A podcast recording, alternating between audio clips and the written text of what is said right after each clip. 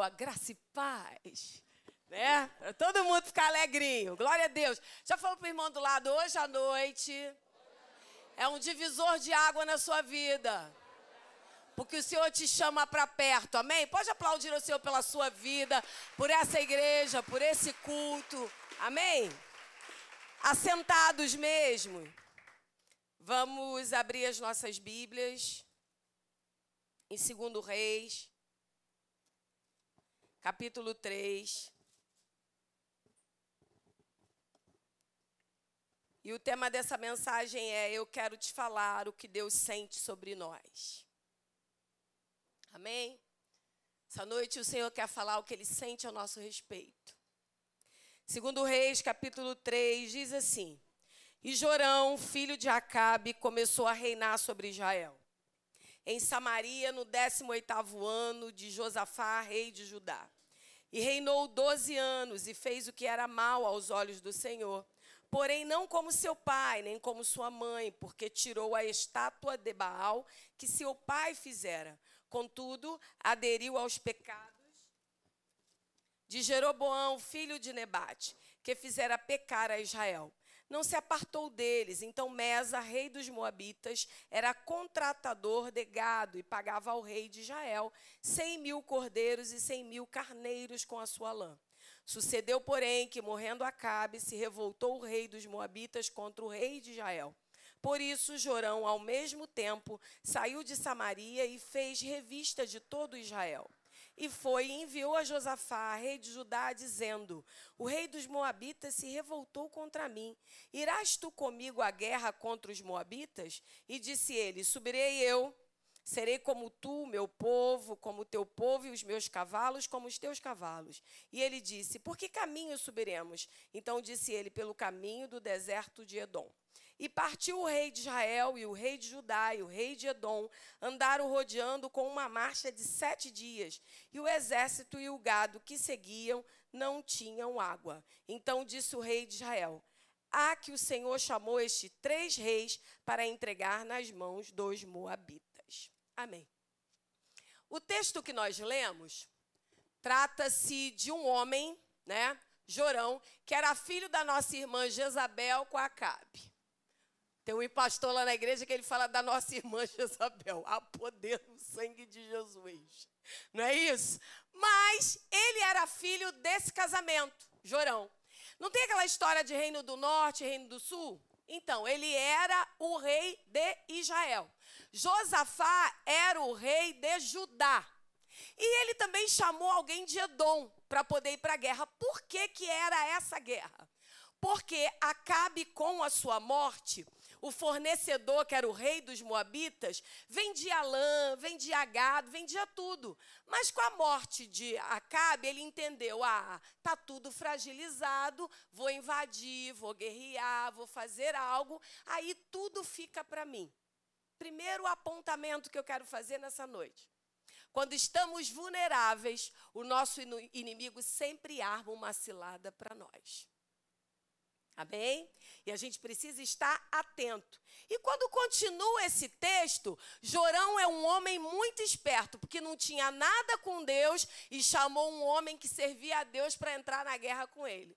Já viu que quem é das trevas às vezes é mais, mais esperto do que a gente que é da luz?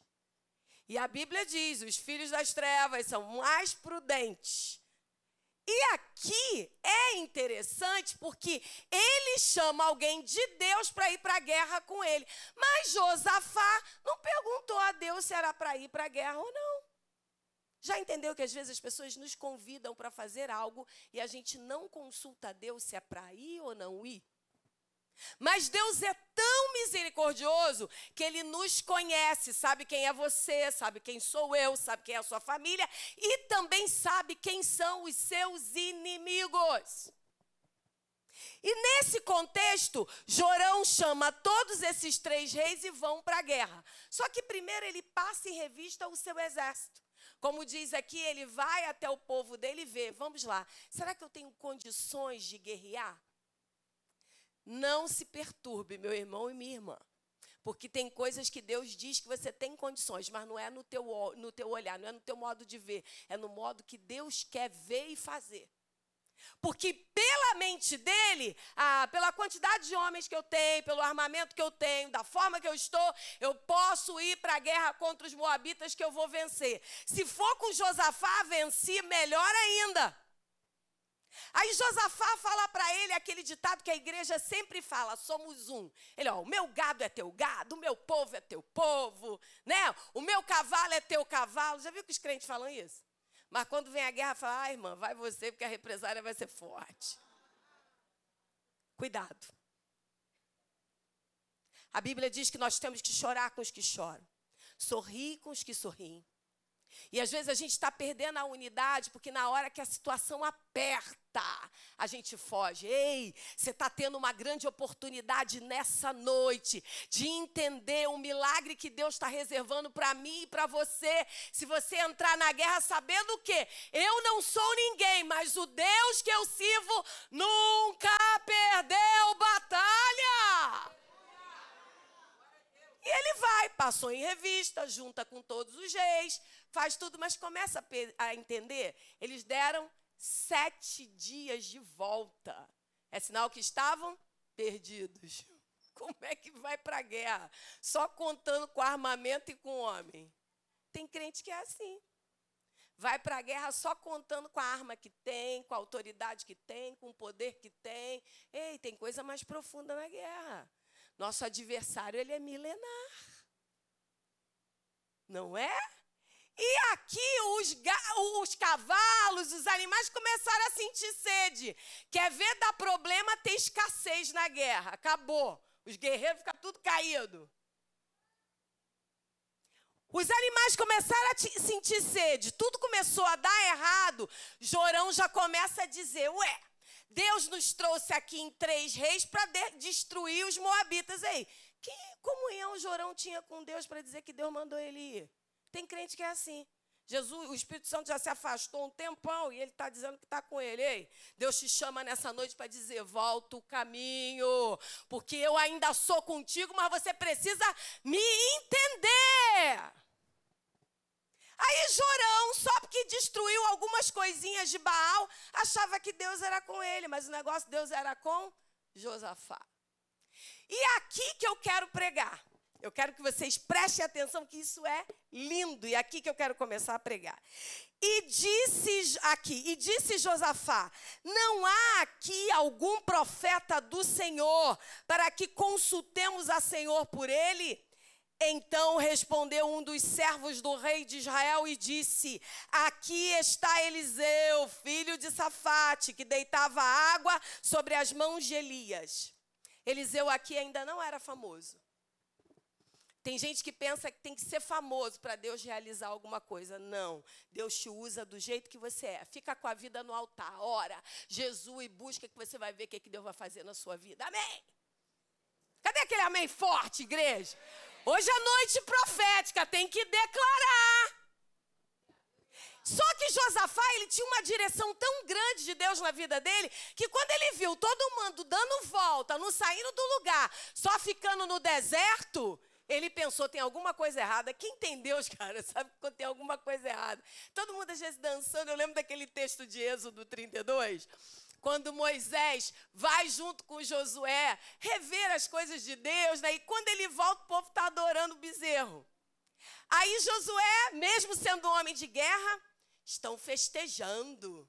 Aí Moisés fala assim: não, isso não é alarido de guerra, isso é alarido dos que se distraem. Quem conhece Deus não se confunde. Ele sabe o que está distraído, sabe quando é a alegria do Senhor, sabe quando é guerra, porque nós temos o discernimento de Deus sobre a nossa vida. Interessante, você pensa comigo, Josué era um homem que avistou a terra junto com Caleb, mas não teve discernimento para perceber o que estava errado dentro do povo. Nem sempre quem é chamado para a guerra entende o que é Deus e o que não é Deus. Tem muitos homens e muitas mulheres de oração que não têm discernimento. E é isso que o Espírito Santo quer de mim, quer de você nessa noite. E Josafá é esse exemplo. Que começa a receber de Deus, não, tem alguma coisa errada. Onde tem um profeta aqui para a gente consultar. Ih, coisa linda, né? Reneganto rebaixou bianéfia, que nemento que bisaio. E ele procura logo, porque Jorão queria resolver a guerra. Mas quem é de Deus sabe que tem sempre uma coisa para resolver mais profunda. Aí Josafá chama, pede alguém. Ah, sim, tem o filho de Safate. As pessoas sabiam a origem, gente. Não deixa qualquer profeta entregar coisa para você que não é de Deus. Sabe? As coisas estranhas, né? Aí ele era filho de Safate. Ficava, tá, tá dizendo tudinho, tá dando assim a instrução de quem era o cara. Às vezes aparecem uns crentes que caem de paraquedas, falam umas dez línguas estranhas e todo mundo adora. Está repreendido. Eu lembro uma vez que eu fui numa igreja, assim, eu sempre tenho muitas histórias. Foi eu e mais umas amigas, é uma igreja grandona lá no Rio, mas ela não é muito assim do, de profética, não. É aqueles profetas que só pensam que vai ganhar dinheiro, é assim que eles são. Aí um monte de artista que tinha nessa igreja, né? Aí a gente todo humilde, uma amiga minha era de lá, você quer? Cantando. Você quer do inimigo? É nessa. Aí a gente cantando e tal. Aí falou, quem quer ofertar não sei quanto? Aí todo mundo foi. Aí falou, cinco mil. Uma amiga minha foi. Eu falei, cara, acho que ela entendeu errado. Mas a gente estava naquela vibe. Eu fui no terreno do inimigo e eu. Aí eu falei, cara, ela tá muito confusa. Aí só gente, jogador, lutador, governo, um monte de gente do governo. Falei, meu Deus, o que, que a minha amiga tá fazendo lá? Ele falou cinco mil. Aí ela ficou lá no meio do pessoal na hora de ir embora. Aí uma amiga minha falou, amiga, Fulana tem cinco mil? Eu falei, não, amigo, acho que é cinco reais. Eu também não perco a piada. Eu falei, eu acho que é cinco reais, ela está entendendo. Mil. A gente veio rindo do Rio até aqui em São Gonçalo. Ela falou, menina, não é que eu entendi que era cinco reais. Olha, a gente veio rindo tanto. E, e, é interessante que nessa igreja, minha amiga falou assim: Andréia, vamos lá nesse culto. E é nesse culto aí mesmo que eu fui. Que o cara vem dos Estados Unidos, ele profetiza, uma bênção. Aí o cara só falava: oh, Yes, Jesus, Jesus Christ. Eu falei: Meu Deus, que profecia é essa? Igual uma vez que eu fui pregar em Macaé, a Marielle sabe. Preguei, Deus fez, repreendeu um monte de coisa, expulsou demônio. Eu chego a sair toda descabelada. Aí veio uma irmã pregar depois de mim, que era da Nigéria. Ela falava, aleluia. Aleluia. Os irmãos, ah. eu me quebrei toda, cara, naquele dia. Comprei um vestido novo para ir, não foi, amor? E estava comigo com a perna inchada. Tadinho, foi dirigindo daqui lá nessa cidade, que é longe. Aí eu falei, ah, amor, você vai comigo. Ele com a perna toda inchada. E a mulher, aleluia, Jesus. Ela até virou minha amiga depois, né? Até levei num congresso lá na igreja. Mas ela não fez nada, nada, nada. E as irmãs, que benção. Eu falei, ah, Jesus, tem misericórdia. E aqui é isso. Josafá chega, olha aí. Tem algum profeta aqui? Aí o pessoal dá nome dele, onde ele ficava e quem era ele. Então procure saber o fruto, a origem, para não se perder. Aí aqui aparece Eliseu. E Eliseu não era conhecido, porque para falar que ele deitava sobre Elias, é quer dizer, ele era servo de Elias, ele não era conhecido. Elias que era conhecido. Então tem coisas que você não precisa ser conhecido de ninguém não para Deus te usar. Basta a graça estar tá sobre você. Porque tem muita gente anônima sendo usada por Deus. E tem gente que, quando começa a aparecer, começa a se perder. Então, quem muito se expõe, o diabo expõe também. Então, tome cuidado com isso. Porque Elias estava lá e Deus viu e usou com poder. Que como é o nome, é o título da pregação de hoje, Deus, ele quer, ele nos sente, como ele sente sobre nós, como ele nos vê. Aí quando eu penso nesse texto, me chama a atenção que Quando Eliseu chega, isso que é profeta, rapaz, não é brincadeira, não. Não, é não. Igual um profeta que teve lá na minha família. Não é não, não é igual não. Falou para uma, uma pessoa da minha família, Marielle sabe, Bianca também sabe o que, que é. Eis, mulher, que tu vai casar com médico. Aí essa pessoa, aleluia. Pessoa enfermeira, médico, enfermagem, uh, ligação. Aí essa pessoa começou a olhar no, na, no, nos hospitais que ela trabalhava, os médicos, né? Que também tem que avistar a terra e também tem que dar sinal também, porque não é assim, né? Aí a pessoa começou a olhar os médicos do hospital e depois, um belo dia, essa pessoa não é boba, falou: Olha, eu acho que não é médico nenhum, não. O profeta errou. Que não tem ninguém nem olhando para mim. Falei, inteligente. Passou um tempo. Essa irmã foi para um culto, chegou no culto, caiu assim no chão. Ih, eu acho que o meu marido está aí.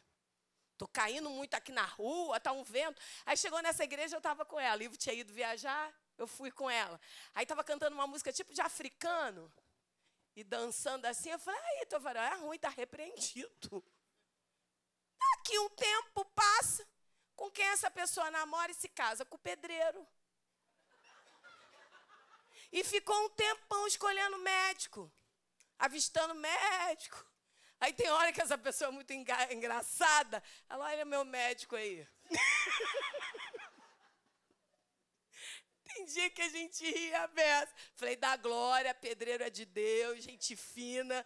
Mas a questão não é isso. A questão é porque as pessoas falam coisas que Deus não está falando. Jorão teve esse comportamento. Deus mandou vir os três reis. Que Deus? O Deus dele. Tem gente apresentando história para nós que é dele, não nossa. E Deus quer escrever história nova, mas depende de mim, é de você. Aí aqui, Josafá chama, pergunta: cadê o profeta? Vem Elias. Eliseu. Eliseu fala uma coisa que eu amo. Mas Eliseu disse ao rei de Israel, que é Jorão, né? Que tenho eu contigo? Vai aos profetas do teu pai e aos profetas da tua mãe. Porém, o rei de Israel lhe disse: Não, porque o Senhor chamou esses três reis para entregar nas mãos dos moabitas. Aí Eliseu disse: Vive o Senhor dos exércitos, em cuja presença estou, que se eu não respeitasse a presença de Josafá, rei de Judá, não olharia para ti e nem você olharia para mim. Olha que lindo, gente. Deus se mostra para quem é servo dele. Chegou para ele e falou: Olha aqui, rei. O que, você vai pedir para o rei do teu pai e da tua mãe? Os deuses do teu pai e da tua mãe? Vou te dizer, só vim aqui profetizar, não foi por causa de você nem por causa de ninguém, foi por causa de Josafá. Ei, Deus conhece o coração dos servos, as atitudes dos servos, a vida dos servos. Deus não se engana. Só vim aqui por causa de Josafá, não foi ninguém, hein? Isso que é profeta, irmão. Esse aí ninguém quer. Esse não quer de jeito nenhum. O pessoal só quer aqueles que dizem vai ganhar dinheiro, vai se dar bem, pode ficar no pecado que está tudo certo. Isso é palhaçada, negócio de fornicação. Isso é palhaçada, não sei o quê. Ei! Ouça a voz de Deus que não te engana. A Bíblia não muda e não vai mudar, porque Deus é o mesmo de ontem, o mesmo de hoje e será eternamente. E aqui ele fala: olha, só vim por causa dele, mais ninguém. Porque eu vou te dizer, se não é ele, eu, nem eu te, ia te ver, quer dizer, ó, não tem nem prazer na tua vida. E muito menos você ia me ver, quer dizer, também não tem nada a ver comigo também. Olha que coisa, gente. Forte. Olha como Deus ele sabe quem somos. Como ele nos conhece. Então não pensa que se tem alguma coisa dando errado, Deus esqueceu de você não, ele te vê, ele sabe quem é você. Ele sabe a hora que vai fazer algo na tua vida, quando, como e onde. Aí aqui, Eliseu fala e tem sempre um elemento surpresa para vir milagre, né? Aí ele fala, Eliseu: Ora, pois trazei-me um tangedor. E sucedeu que, tangendo o tangedor, veio sobre ele a mão do Senhor e disse: Assim diz o Senhor: Fazei neste vale muitas covas. Você vê que a guerra era uma coisa tão assim organizada pelo céu, que foi de uma forma usando elemento surpresa. Deus sempre usa um elemento surpresa na guerra, irmãos. E foi chamando o tangedor. Quem era o tangedor? É porque toca música, porque canta, que toca? Sim, mas ele tinha que ter uma vida diferente. Para chamar a presença não é só cantando e tocando, não. Tem que ter presença de Deus na sua vida. Só muda o ambiente quem tem presença de Deus na vida. Não é intelectualidade, não é quanto você prega, quanto você ora, o estudo que você tem, não. O que muda o ambiente é a presença de Deus na tua vida, na escola, na faculdade e em casa, no casamento, no trabalho, porque esses tangedores, para chamarem a presença de Deus, eles eram diferenciados. E principalmente para eles eu mandar chamar chama o tangedor. E quando ele chegou, mudou o ambiente. Começa a imaginar uma música aí na tua cabeça. Começa a pensar numa música quando a presença de Deus quer vir, quer invadir e quer mudar a história, quer mudar cenário, quer mudar situações. Ele vem. Deus usa tangedores sim para mudar a história, para abrir. Ali diz que abriu covas mandou derramar água. Lembra que o início dessa palavra pararam a guerra ali por causa da escassez do animal? Gente, às vezes o que é escasso na nossa vida, daqui a pouco vai vir em abundância. Às vezes o que é escasso na sua vida, a necessidade, daqui um tempo, Deus vai mudar e você nem vai sentir falta, você vai lembrar, gente, eu tinha tanta falta disso, hoje em dia é o que não me falta. Já viu aquelas coisas que você não tem quando é criança? E quando você cresce, você tem a beça? Não é engraçado? Isso é Deus.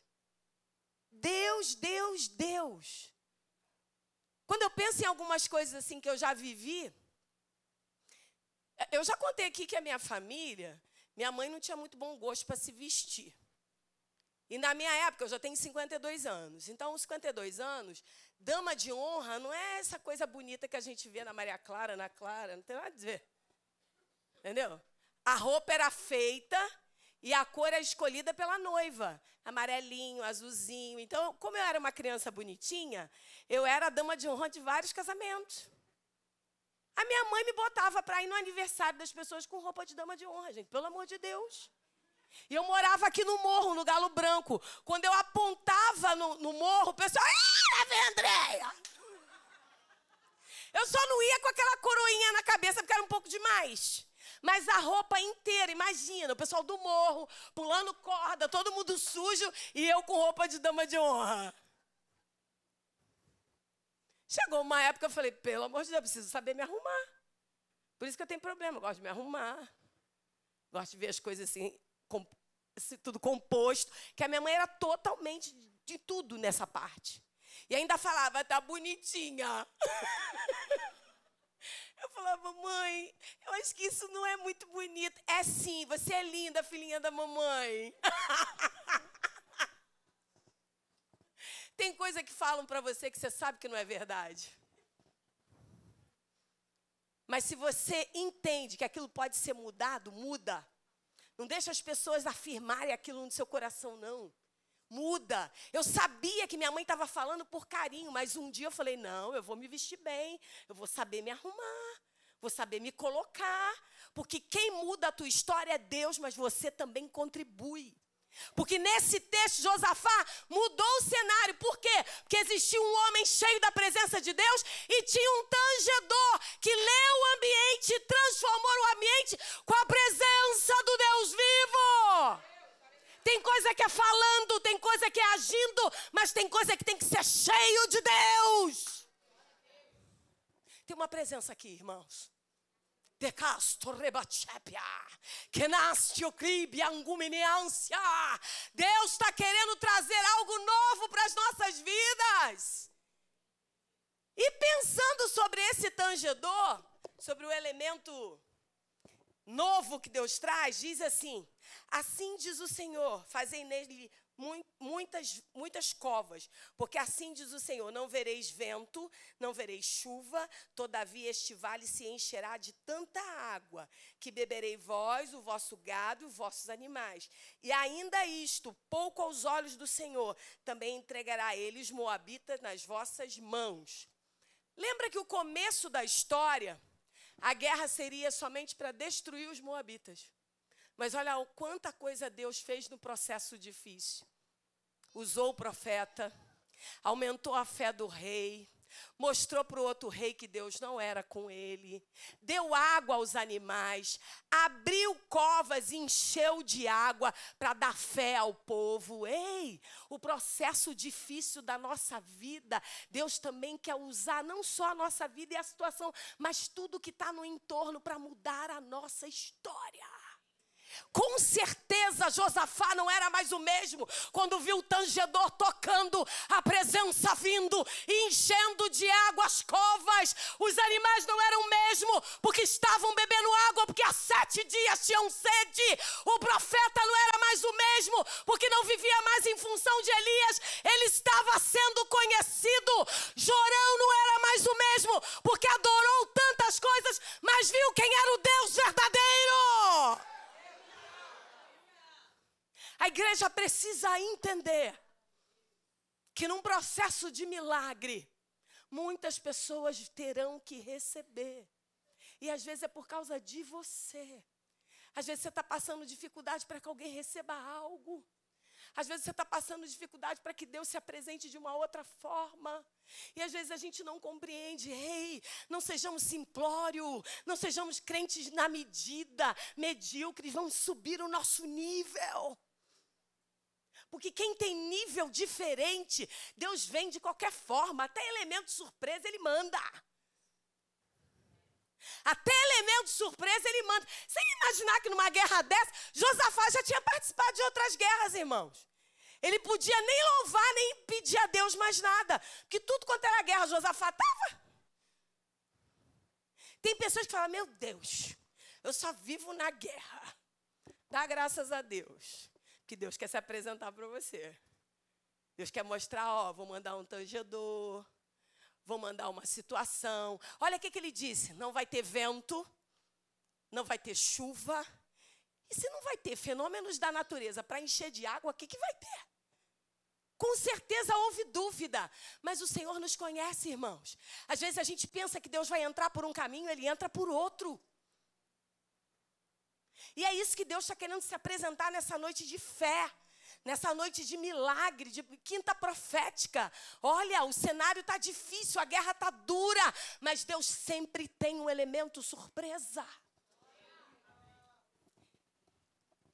E quando eu penso aqui, e ferireis todas as cidades fortes, e todas as cidades escolhidas, e todas as boas árvores cortareis, e tapareis todas as fontes de água, e danificarei com pedra todos os bons campos. E sucedeu que pela manhã, oferecendo ofertas de manjares, eis que vinham as águas pelo caminho de Edom, e a terra se encheu de água. Ouvindo, pois, todos os moabitas que os reis tinham subido, subido para a peleja contra eles, convocaram e os cingiam cinco, cinto, e daí para cima e puseram as fronteiras, e levantando-se de madrugada, saindo o sol sobre as águas, viram os moabitas de frente deles e as águas vermelhas como sangue. Meu Deus do céu ainda criou outro elemento, que já viu coisa que o pessoal tudo tem medo, é sangue. né? Só que às vezes a gente esquece que o sangue de Jesus é poderoso. Às vezes a gente esquece que é pelo sangue que a gente está aqui. A gente não gosta de ver sangue por tiro, a gente não gosta de ver sangue por dificuldade. Mas já parou para pensar no que o Senhor sofreu para que eu e você estivéssemos aqui? A gente não para. Raras vezes. Alguns podem até fazer isso. Mas tem gente que não para para pensar na dor que o Senhor teve para que a gente estivesse aqui em vida. O problema que você está é nada. É nada. Eu adoro essa música. Armadilha preparada para você. Já ouviu? É uma guerra espiritual. Vamos cantar essa? Que você não vê o inimigo rodeando,